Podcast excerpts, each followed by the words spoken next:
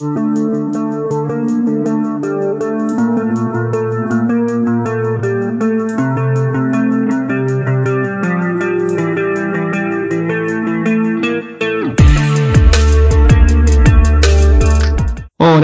y bienvenidos a nuestro séptimo episodio del podcast de la butaca al micrófono. Mi nombre es Cristian Gaspón y como siempre voy a estar acompañado de mi querido compañero y amigo Nahuel Cobian. Nahuel, ¿cómo estás? Hola Cristian, todo bien por suerte. Bueno, como siempre saludando a nuestros queridísimos y queridísimos oyentes que nos acompañan en todos estos hermosos podcasts que, hacemos con mucho con mucha dedicación y mucha pasión. Y hablando de eso, tenemos un podcast cargado de, como siempre, información, mucho debate, sobre uno de los temas principales, si se quiere, que es una tendencia, digamos, eh, a nivel global, también a, nivel local, ¿por qué no? Que es la injerencia, digamos, de figuras de, distintos ánimos, de distintos eh, espacios o de distintos ámbitos que no son del cine y que cada vez tienen más espacio, cada vez tienen más, eh, se los ve más en, en, distintas películas. Sería el paso, digamos, de estas, de estas figuras de otros ámbitos al cine, digamos, y cómo este fenómeno se está acrecentando, eh, digamos, a medida que va pasando el tiempo. Y bueno, nada, vamos a hablar y vamos a debatir sobre ese interesante tema. Y después, como siempre, tenemos bueno, las recomendaciones de lectura, tenemos el que salió mal de Percy Jackson, una saga que tenía mucho potencial, que tenía mucha, digamos, muy buen elenco, tenía incluso, mm, está basado, tenía el material original que era una novela, fueron novelas muy también muy bien recibidas por lo que son los jóvenes adultos, que es para, el, digamos, el público al que está dirigido las novelas. Eh, así que vamos a analizar también eso y como siempre cerrando con las recomendadas. Para empezar a hablar, si se quiere, de este tema, eh, como, como sugerí anteriormente, tenemos muchísimas figuras, eh, por ejemplo, llámese quizás más en lo, en lo inmediato, como de Bautista, por ejemplo, pensando en la película Army of the Dead que salió hace, hace unos días, tenemos que en realidad, y La Roca, que en realidad son figuras que vienen de otros ámbitos, como es la, lucha libre, tenemos también de, los que son modelos, tenemos también de lo que son también la música, eh, por ejemplo, pienso en Jared Leto, digamos, en la convergencia y, digamos, la cantidad también eh, de este, figuras que van surgiendo de otros ámbitos y se van desplazando hacia el cine, digamos, que también vale aclarar de que no tiene ningún tipo, o bueno, no tiene una preparación tan rigurosa como si entre un actor, digamos, de profesión. La pregunta sería, ¿por qué estamos viendo cada vez más estas distintas figuras en el ámbito cinematográfico? Exactamente, una gran introducción sobre todos los temas que tenemos hoy. Y sí, la gran pregunta es por qué se ve esta ah, oleada, por así decirlo, que viene de hace muchísimos años, obviamente, ¿no?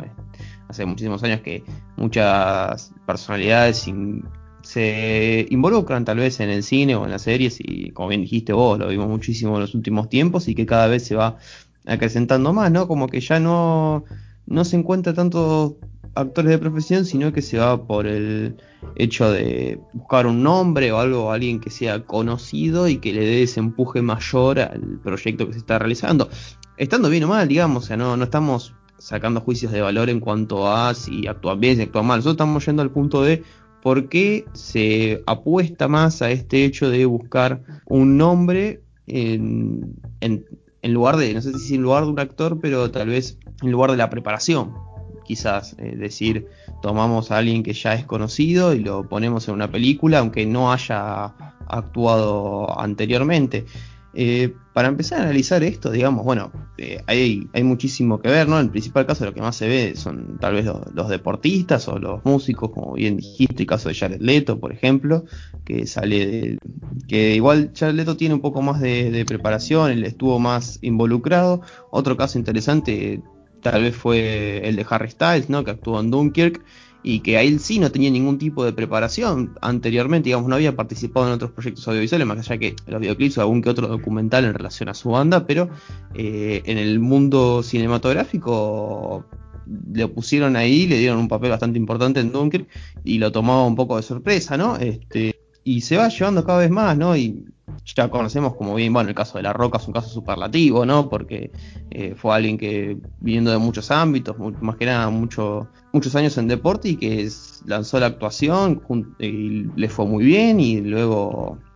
hace muchísimas películas por año, el caso de ahora John Cena, que está siguiendo más ese camino que si bien casi la misma edad que The Rock, o sea, digamos, tienen, son de una misma camada, intentó John Cena más oportunidades meterse en el cine, no lo logró a nivel de, La Roca, pero que ahora sí está tomando un poco más de protagonismo y, siguiendo un poco ese camino. Dave Bautista lo mismo, digamos, hay muchísimos casos y decir, ¿por qué pasa esto? no Digamos, ¿qué, qué variables tenemos al momento de analizar esta, esta circunstancia. ¿no? Y lo primero que podemos pensar, digamos, en el hecho de que estamos hablando mucho de, principalmente son deportistas, digamos, que, que dejan otros ámbitos, digamos, lanzan su carrera al cine más allá del factor económico, obviamente, que siempre. Pero bueno, al ser deportista, digamos, La Roca era alguien que no necesitaba, o sea, digamos, aparecer en cine como para generar dinero, digamos, alguien ya muy conocido, ya, ya tenía lo suyo hecho.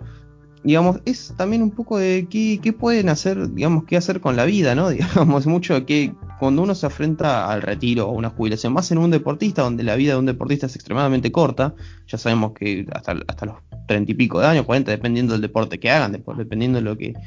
la disciplina a la que se dediquen, llega un momento en el que le dicen basta a su carrera y llega un mundo y decís, ¿qué, ¿qué, pueden hacer? ¿no? Y encuentran tal vez en el cine o en la música también, otros que se vuelcan a ser músicos, digamos, como que siempre hay que buscar, se busca otra vía dentro para poder seguir manteniéndose activo y decir, este, ¿qué, pueden hacer con su futuro. Sí, sí, totalmente, totalmente aparte porque, bueno, como bien decís, la vida del, deportista es muy corta, ¿hasta cuántos años puede tener de carrera? 20 años si se quiere, se arranca de muy joven y se retira más o menos casi cerca de los 40. Entonces también es eh, de forma, quizás no tan monetario, pero una forma de realización personal, si quiere, estas figuras, o también en, la música, como, como bien señalaste,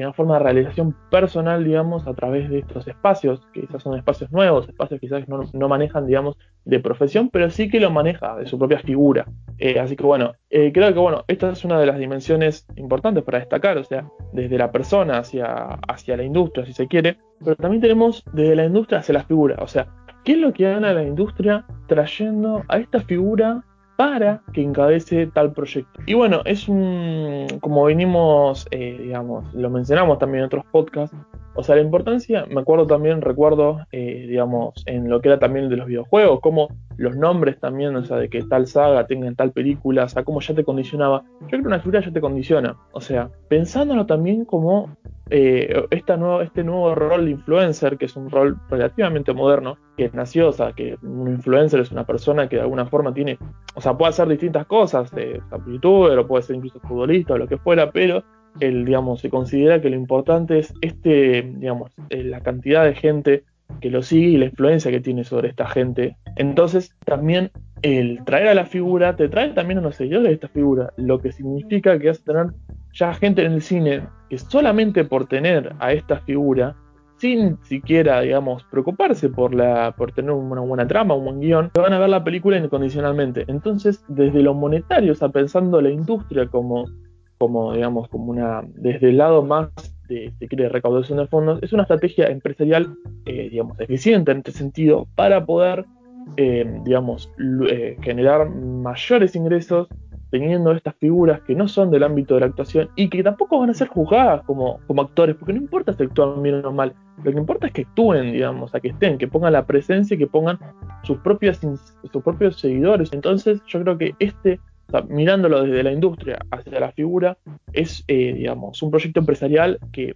o sea, como vimos, como además de los casos, por ejemplo, de, La Roca, que también ha levantado películas muy, por ejemplo, Rampage, que, digamos, a priori vos lo puedes, te puedes pensar y no es una película que tendría tanta, eh, tanta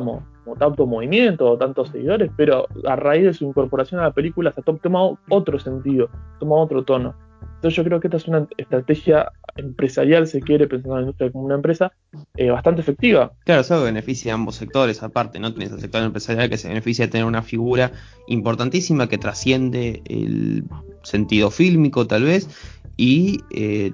por el otro lado, alguien que este, empieza a dar sus primeros pasos en otra industria y empieza bueno, a generar más ganancias, a generar, o sea, más proyectos personales, tal vez, ¿no? O sea, digamos algo que beneficia a ambos sectores en este esta lucha, como bien decís, ¿no? El ejemplo de Rampage creo que es un ejemplo clarísimo, ¿no? Tal vez si ponen a otro actor que no sea La Roca, no sabemos si esa película hubiese tenido el, no sé si decir el éxito, pero bueno, el reconocimiento tal vez, o la, prensa este, que, tuvo esa película, con el, junto con el presupuesto y demás, ¿no? Que si lo, lo protagonizaba otro actor, no hubiese llegado a, lo mismo, ¿no? Y este es un punto importante también en el que quiero hacer un análisis porque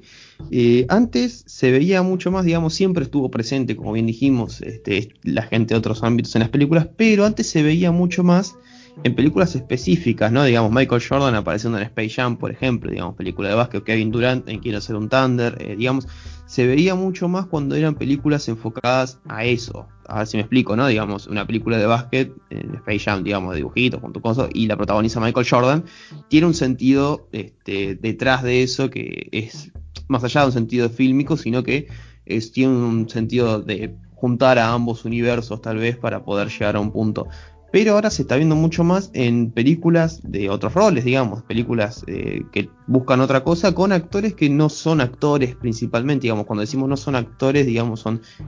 no tienen la misma preparación que alguien que estudió tal vez artes en su momento, que empezó su camino en el teatro, que sí, o sea, digamos, esa vieja concepción del actor que, todos conocemos y que, y que la figura, digamos, hoy tenemos eh, muchas más personas que tal vez, como bien decimos, empiezan en otros ámbitos y luego se vuelcan a la actuación y sobre todo en esto, ¿no? Porque ahora les dan estos papeles más protagónicos en, esta, en otras películas que ya se las juegan más allá de las películas específicas de su profesión. Sí, sí, sí, me parece muy, muy, muy pertinente la aclaración también, teniendo en cuenta de que obvio, si, tenemos una película también, como bien decís, de básquet, no puede faltar una figura del básquet, digamos, también para para los seguidores de ese, mismo deporte, siempre es lindo, digamos, en este caso Michael Jordan en Space Jam, que también fue un gran éxito también, así que sí, me parece, me parece algo, pertinente a, resaltar en ese sentido. Y, y también quizás el enfoque se da en el cine, pero también se da en otros lados, como bien dijimos anteriormente. Y yo creo que también esto, como obviamente es un post de cine y literatura, esto la literatura también la, afecta, o se entiende que este proceso también la, atraviesa, si se quiere, porque, por ejemplo, el otro día estaba viendo, digamos, hace un tiempo las ventas de, distintos libros, los que más habían vendido en Argentina, y me llamó la atención uno de ellos era el libro de una influencer. Y bueno, y me llamó la atención básicamente el, o sea, por qué vendía tanto. Buscando también en otros libros que, dicen algo parecido, digamos, con figuras, o sea, con, personas, digamos, si se quiere, de otros ámbitos, no vendían tanto. Entonces, lo que, lo que, lo que más o menos, de mi humilde análisis, realizando más que nada, es ver también cómo, sin importar el ámbito, por ejemplo, eh, si yo escribo sobre psicología, por ejemplo, y yo no tengo, no me conoce mucha gente, y un influencer que quizás sí conoce sobre el, sobre el tema, o no, puede ser también que no conozca sobre el tema y escriba sobre psicología si quiere, lo que va, lo que le va más importar, si se quiere, igualmente, igual que a las editoriales, igual que, las industrias cinematográficas, eh, o sea, le va a interesar más contratarlo, si se quiere, por la, por la figura que por la calidad de la, si se quiere, de, la escritura o la calidad de lo que se puede decir. Sí, básicamente hoy puede tener, digamos, no, ya no, se valora tal vez hay muchos escritores que, que, empiezan y que luchan y que tienen grandes historias para contar, pero que las editoriales no los aceptan, no les ponen trabas, o se tienen que buscar eh, editoriales más independientes para poder llegar, y tenés una enorme editorial que factura millones de libros y que le da la posibilidad a alguien que nunca escribió un libro, o sea, que no sabe escribir un libro, que escribir un libro, digamos, entre comillas, poner un par de cosas en una página y venderlo y genera millones encima. Eh, es como, sí, como bien decís, ¿no? Es un poco esta, esta lucha que, queda exento más allá del cine, ¿no? Es algo que ya trasciende en muchísimos más ámbitos. Sí, sí, totalmente, totalmente. Incluso también, eh, quizás es muy quizás es especializado también esto, pero en, también he visto libros, o sea, que hablan de quizás se quiere frases o son recopilaciones de, frases, o sea, que quizás que se venden como poesías, son frases. Claro, eh. bueno, pasamos, pasamos, digamos, se puede hablar de, los chistes que hacía, que hacía José María Storti con su libro de poemas, satirizando justamente eso, ¿no? Digamos, que hoy que puede ir cualquier persona y, protagonizar algún libro o algo. Eh, volviendo un poco más para cerrar un poco esto en, en la historia, digamos, cinematográfica, es algo que no solamente pasa en las grandes efectos, digamos, ¿no? Pues estábamos dando ejemplos hollywoodenses y demás, pero también si venimos a, nuestro ámbito local, acá en Argentina, por ejemplo, es algo que también se ve, digamos, eh, hay que hacer un paralelismo y tengo un ejemplo que es exactamente, más allá sacando de lado la película, buena o mala, criticable, o sea, digamos que queda ya en valoración de cada uno, sino cómo fue mutando esto. Y un ejemplo muy claro es eh, la saga de Bañeros, conocidísima en Argentina, que cuando empezó eran actores, digamos, tenías a Emilio Dizzi, tenías a Alberto Fernández de Rosa, digamos, eran actores este, y humoristas, pero actores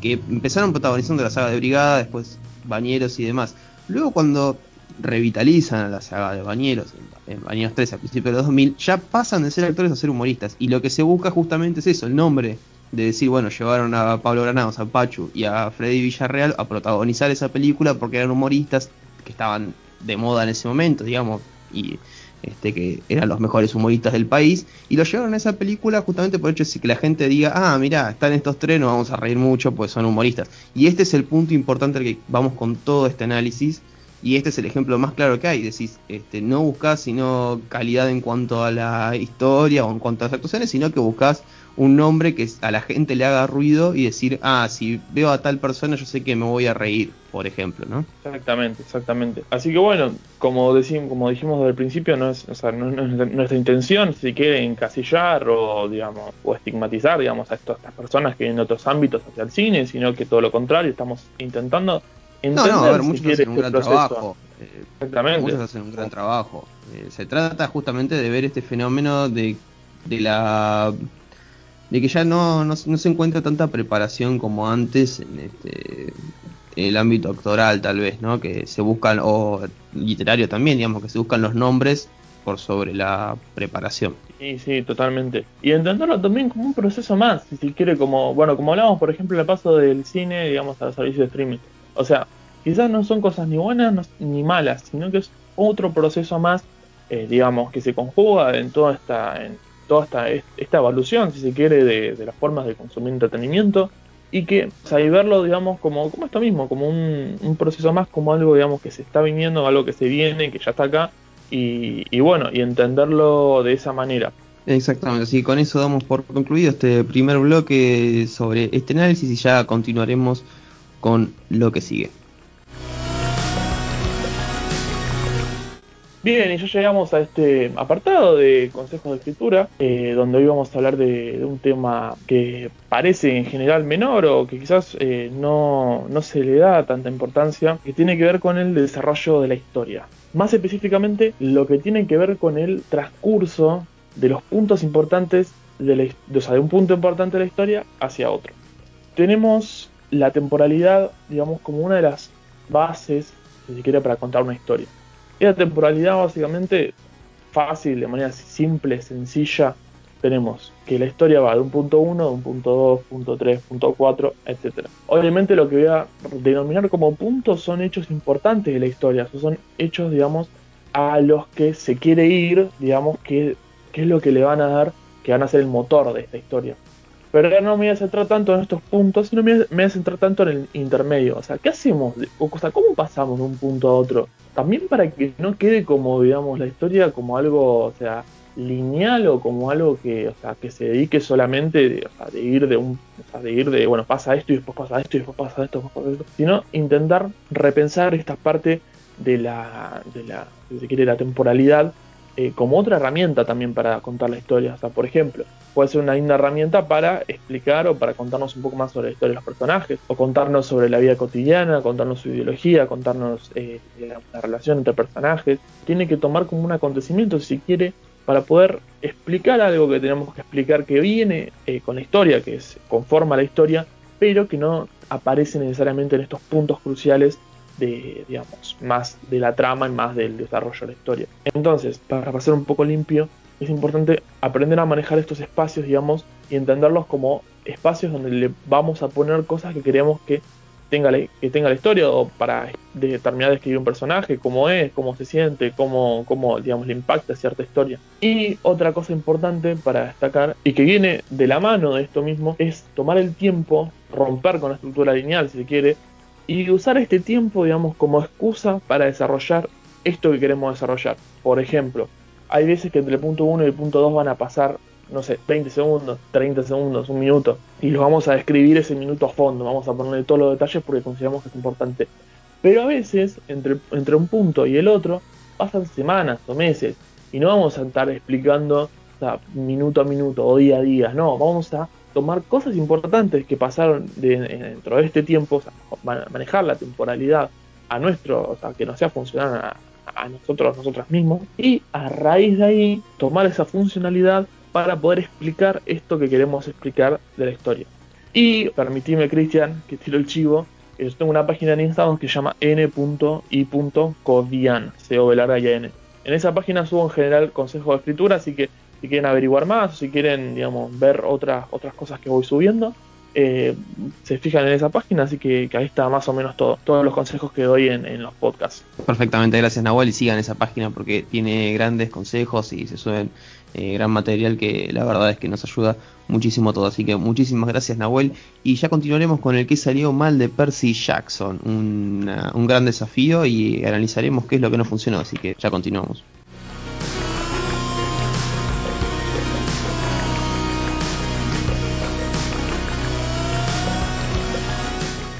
Muy bien, y continuamos ya con el que salió mal de Percy Jackson, eh, una enorme saga literaria, consta de cinco libros escrita por Rick Riordan, y la verdad es que muchísimo para analizar acá de por qué no funcionó. Recordemos, salieron a la luz dos películas, Percy Jackson, El ladrón del rayo, y Percy Jackson y El mar de los monstruos, y pensemos eh, muchas cosas por acá, la verdad es que hay mucho para analizar, es una saga también adolescente, similar a las crónicas de Narnia, eh, que pasó por unos problemas similares, digamos, en lo, cuanto a lo que salió mal, pero vamos a verlo más puntualmente porque Percy Jackson era incluso era más prometedora que las crónicas de Narnia, a mi parecer, digamos, y tenía una percepción muy interesante eh, para llevar a cabo, digamos, y una saga muy buena. Así que Empecemos hablando de la primera película de Percy Jackson, que es Percy Jackson y el ladrón del rayo, una película que fue buena, tuvo dentro de todo una muy buena recepción en cuanto al público, era novedosa porque era una, es una saga que cuenta la mitología, la historia de Percy, un joven que descubre ser hijo de Poseidón, un poco distante tal vez a la mitología real, ¿no? Este, Perseo como hijo de Zeus, en este caso se lo toma como hijo de Poseidón, pero que al darle estos giros a la trama de la mitología también se genera una nueva historia este, muy, muy buena por Rick Riordan. Lleva un, poco a este punto de, de, esta mitología adaptada en sagas eh, juveniles o un poco más infantil que adolescente, pero también va a todo un mismo público objetivo, que eh, nació tal vez como una, o se la pensó como una posible competencia a la saga de Harry Potter, porque hay mucho parecido en cuanto a la saga fílmica hablamos, ¿no? No hablamos tanto de la saga literaria, aunque la saga literaria también tiene sus similitudes, pero este, más que nada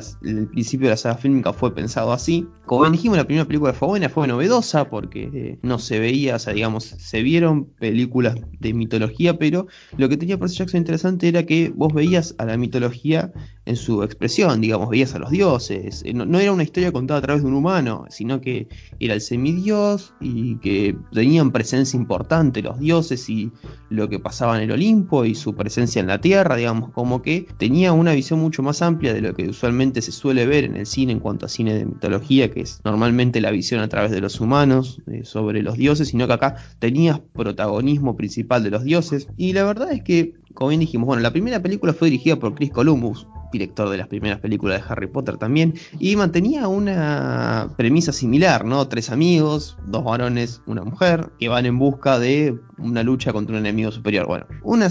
una premisa un poco similar a Harry Potter, eh, que igual dentro de todo funcionó porque se llevó bien a cabo, digamos, la película como dijimos tuvo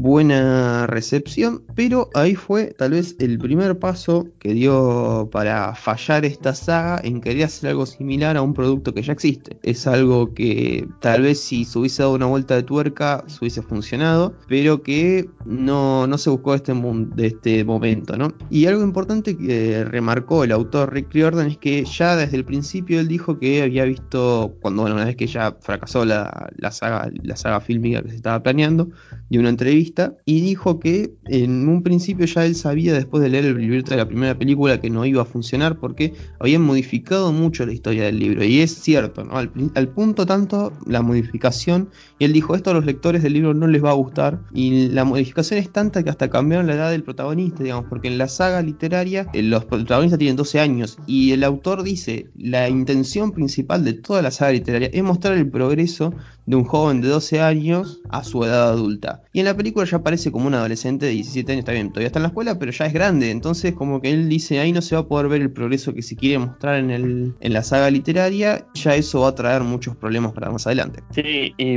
un poco complementando también cómo el, autor del libro, digamos, ve saga o como la entiende, voy a citar textualmente que él dijo que no la vería la película, o sea, no dejaría que mis hijos la vieran. Tampoco recomendaría que nadie más lo viera y ciertamente no querría que mi nombre esté asociado a él. Bueno, un poco esta frase que dio en una entrevista, si se quiere, se materializa todo este sentimiento que él, tuvo y también la relación con la película. Entonces, el primer fallo, como eh, digamos, si se quiere, tomar retomando un poco lo que, lo que decía Cristian, es esto también de la edad, que quizás eh, en la adaptación más de la adaptación cinematográfica quizás se piensa que es una buena idea, también para dar un estilo de tuerca, para que tenga su particularidad también y no se parezca tanto a Harry Potter, si quiere, que es con las... Eh, claro, además, eh,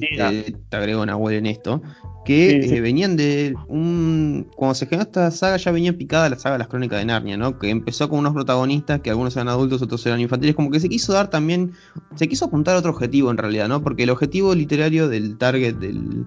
de los libros era los, los infantiles y un poco eh, jóvenes adultos, digamos, adolescentes, digamos. Y acá se quiso buscar en esta película que sea un poco más adulta, ¿no? No, no qué quiso. No se quiso apuntar a ese público, sino que se buscó un público un poco más adulto, ya de 15 años de adolescentes para arriba, no de adolescentes para abajo, como estaba marcado el libro. Y también marcar, eh, que el autor también lo dijo, esto de que hay eh, connotaciones de relaciones amorosas que en el libro no existen, digamos, como que se buscó otro objetivo en realidad, ¿no? Y es un poco entendible esto por parte de las empresas, que tal vez pensaban una saga infantil nuevamente no iba a llegar a funcionar mucho, y el enojo del autor justamente por modificar su obra. Sí, incluso se puede materializar también todo esto en, que hay una escena específica que ellos se dan en Las Vegas y de alguna forma se drogan, si se quieren, comiendo una, una planta, y es algo, digamos, se siente también como ciertas temáticas más tirando, como bien decís, del adolescente, aquí para arriba, en relación a eso. Y se ve también muy alejado de estas, eh, digamos, del corazón, si quiere, de la, de la saga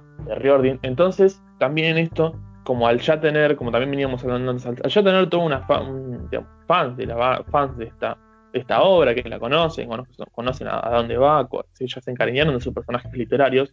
al ver, digamos, esta adaptación, quizás que con temas más adultos, con personajes quizás que tienen más edad que en el libro, y no solo edad del actor, sino edad, del personaje, quizás se sentaron en, la sala de cine, se pusieron a ver la película y se dieron cuenta de que no era nada que ver de lo que ellos habían visto. Y yo creo que eso también no, influye, no se influye tanto para la primera película, porque uno la primera película la va a ver con las expectativas, entonces siempre va a tener una buena recaudación, más cuando son sagas literarias tan importantes. Pero eso yo creo que ya pegó para la segunda, digamos, entrega, porque o sea, una gran, una gran base, digamos, de estos fans que estaban, digamos, que estaban acostumbrados, que conocían estos personajes, conocían esta historia, eh, de alguna forma se sintieron decepcionados y esto fue impactando a la saga, digamos, a futuro, si quiere a largo plazo, que bueno, terminó la, la cancelación después de la secuela. Exactamente, sí, como vos decís, ¿no? Gente que quizás fueron a verla con una expectativa y se encontraron con un producto totalmente distinto, pero ojo, insisto nuevo, o sea, va de nuevo a qué público va apuntado esto, porque quizá cuando hicieron la película no pensaron, ¿no? O sea, evidentemente no lo hicieron, ¿no? Pero no pensaron en los la gente que ya leía porque sabían que iba a un público infantil, entonces buscaron hacerlo un poco más de adolescentes para arriba la, adaptación cinematográfica y lo que pensaban como saga cinematográfica. Te voy a hablar de lo que me pasó a mí eh, particularmente, pues yo siendo un gran fanático de la mitología en general, este, me gusta mucho esta clase de películas. Yo todavía no había leído la saga de literaria, así que te cuento mi experiencia desde un lugar donde eh, fui a ver la película, no conocía la saga, y la verdad es que la película la primera me había gustado mucho, cuando yo salí del cine salí muy contento, digamos, o sea, fue que era primera vez veías algo novedoso en la sala, digamos. Si vamos a ese punto, también era un casi adolescente un poco más grande, entonces más o menos podía... iba a ese público objetivo y a mí, por ejemplo, me había gustado, entonces había sido muy bueno. Y se entiende después el punto de la gente que sí era fanático y que no le gustaba porque era un producto completamente diferente. Son cosas que siempre pasan en, cuando son adaptaciones literarias al cine y que es algo extremadamente normal. Ahora, igual, ¿por qué fracasó?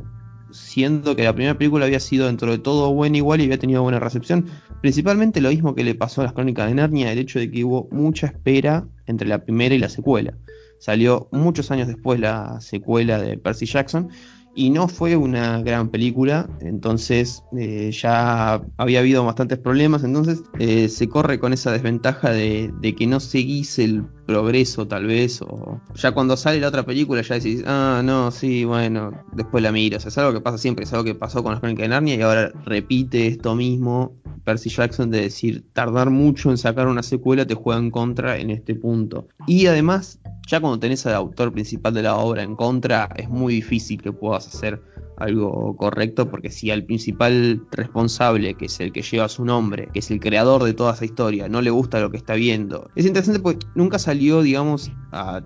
solamente habló el autor cuando ya se terminó la saga y dijo por qué no funcionó, ¿no?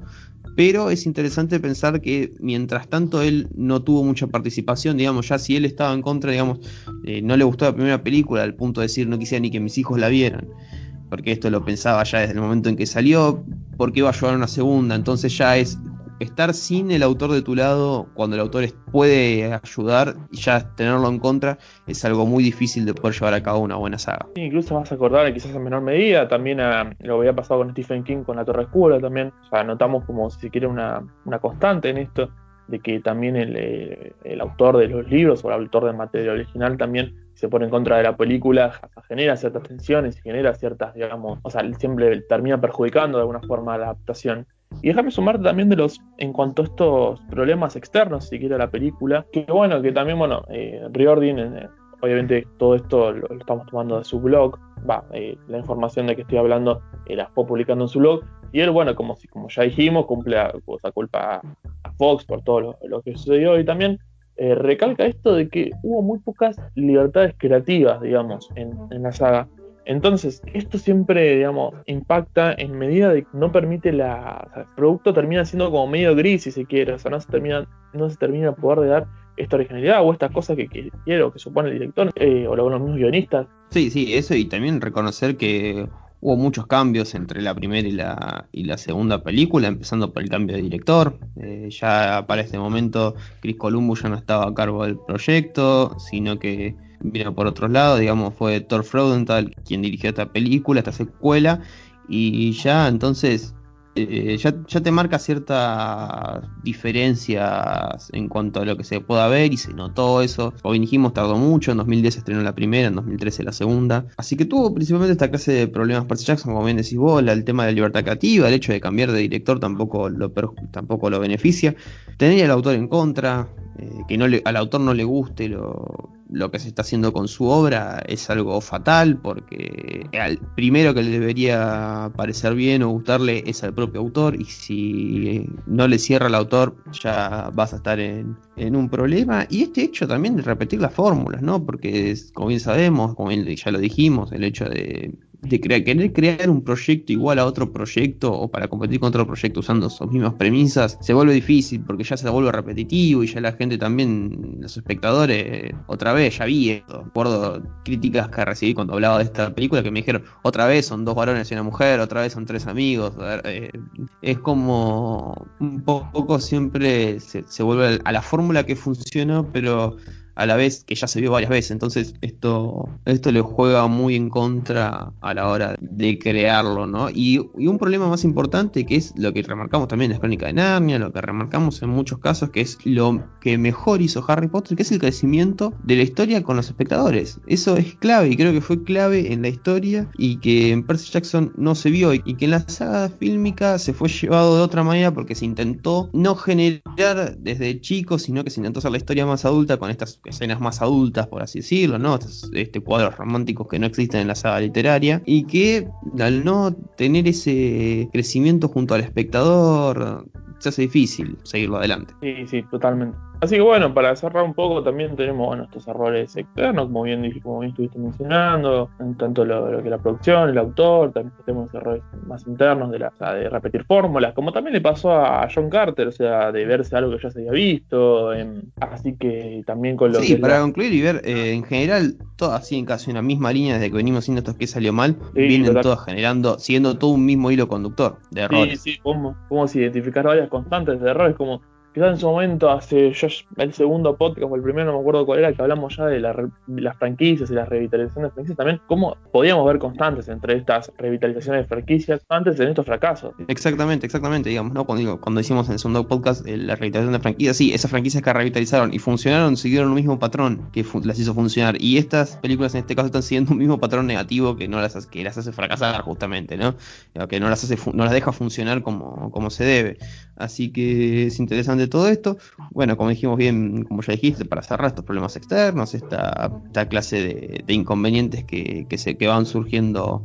a medida que se va haciendo la saga, ¿no? Bueno, toda esta clase de problemas que ya venimos repitiendo de, podcasts anteriores y que siguen surgiendo y que se siguen viendo y se siguen repitiendo en las demás franquicias. Así que eh, damos por concluido este bloque y ya continuaremos con las grandes recomendaciones.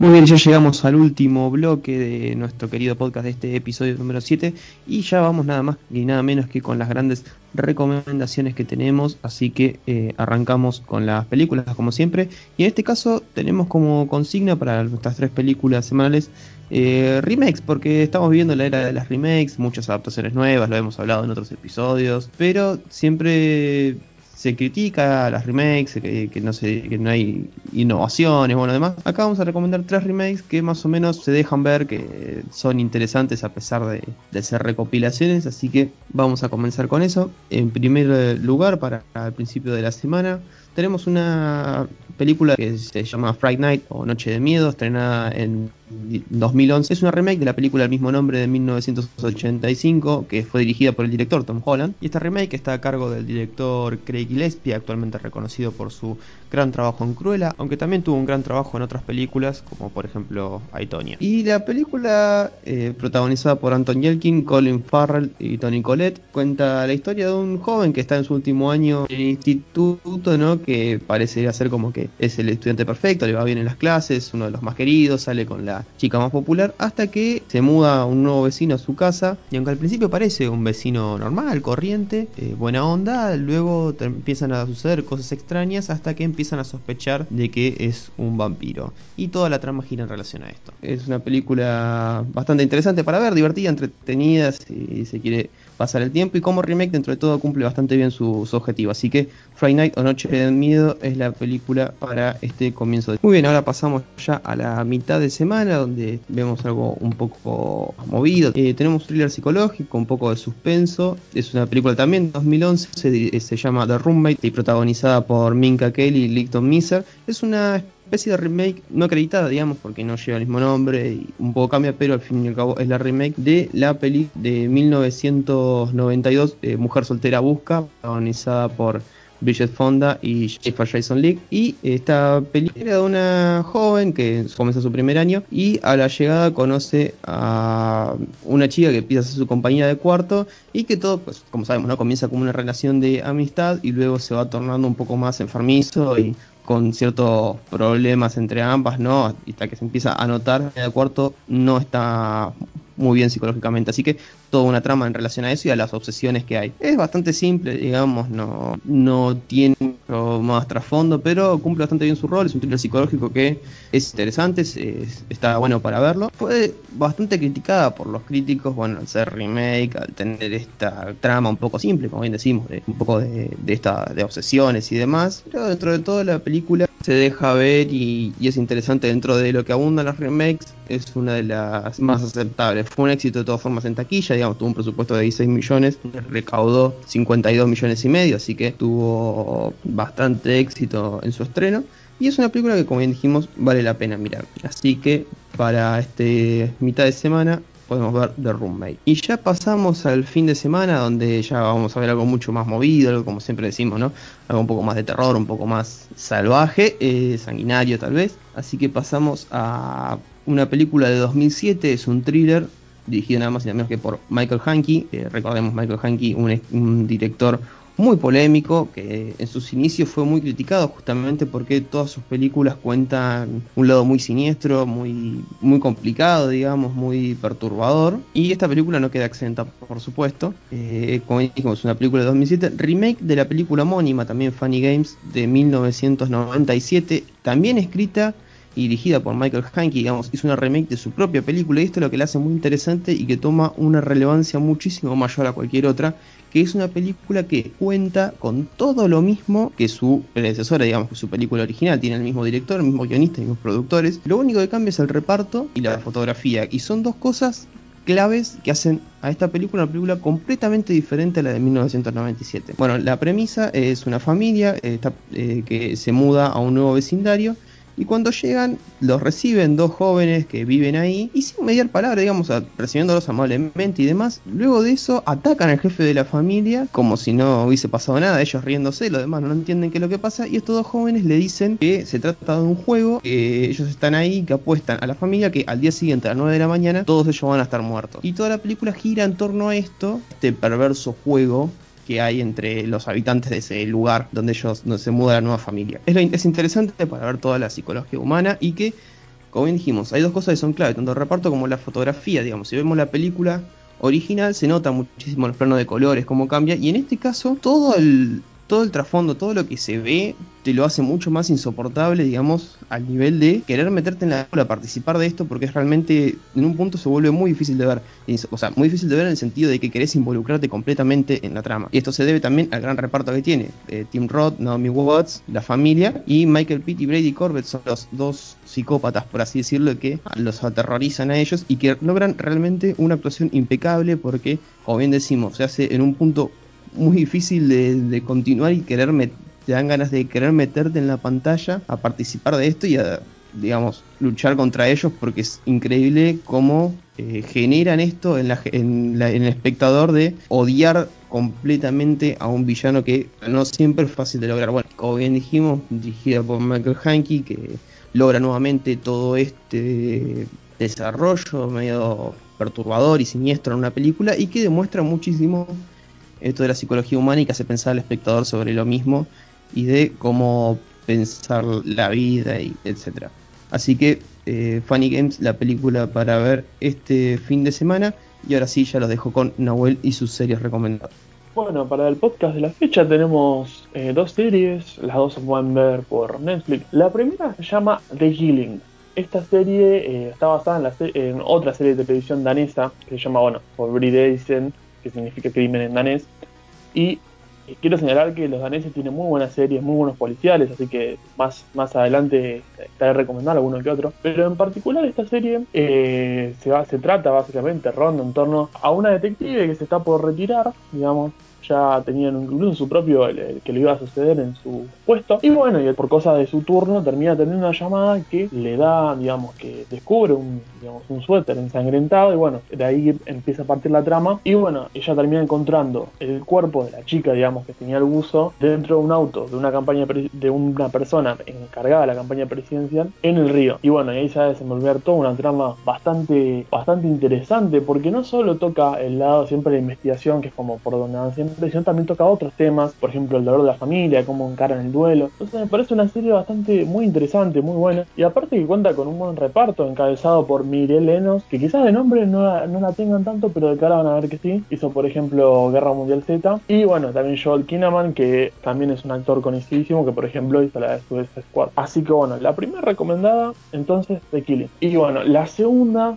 como bien dije, está también disponible en Netflix, se llama Así nos ven. Es una miniserie que para Maratonía del fin de se, pasa rapidísimo. Que bueno, se trata de cinco adolescentes de Harlem que quedan atrapados en una, pesadilla al ser acusados de un ataque brutal en Central Park. Está basado en una historia real. Ya con esa premisa, o sea, ya te vas a dar cuenta que no solo, digamos, aspira a contar un caso, quizás como un caso de la vida real, sino que también te trae todos estos sentimientos, toda esta, toda esta indignación que te va produciendo el caso. También toca mucho la trama racial, lo hace de manera magnífica, también lo que es la violencia institucional, en torno a lo mismo. Entonces me parece una serie magnífica desde ese lado, de cómo toman a partir de, un caso, caso terrible, y, lo, creo que eso es lo peor que tiene la, serie, la miniserie, en realidad, que es un caso la vida real, o sea, algo que sucedió, y te, digamos, explicado desde el trasfondo de lo, de lo que es la, la discriminación, eh, está ambientado obviamente en el, año 89, obviamente no es el, no es el mundo de ahora. Eh, una serie magnífica, muy buenas actuaciones y como dije, muy bien retratado todo lo que es la, ya sea la discriminación